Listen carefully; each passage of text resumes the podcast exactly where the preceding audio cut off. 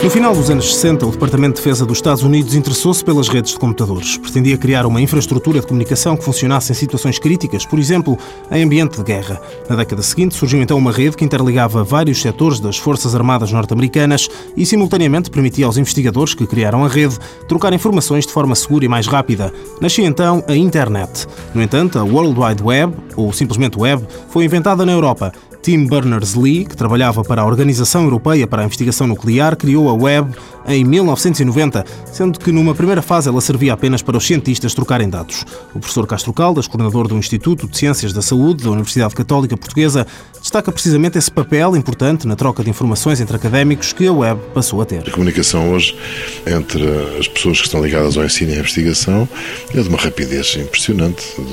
Em minutos conversamos com as pessoas do lado, do mundo e programamos encontros, programamos discussões artigos, tudo, tudo, tudo, hoje acontece nesse nível.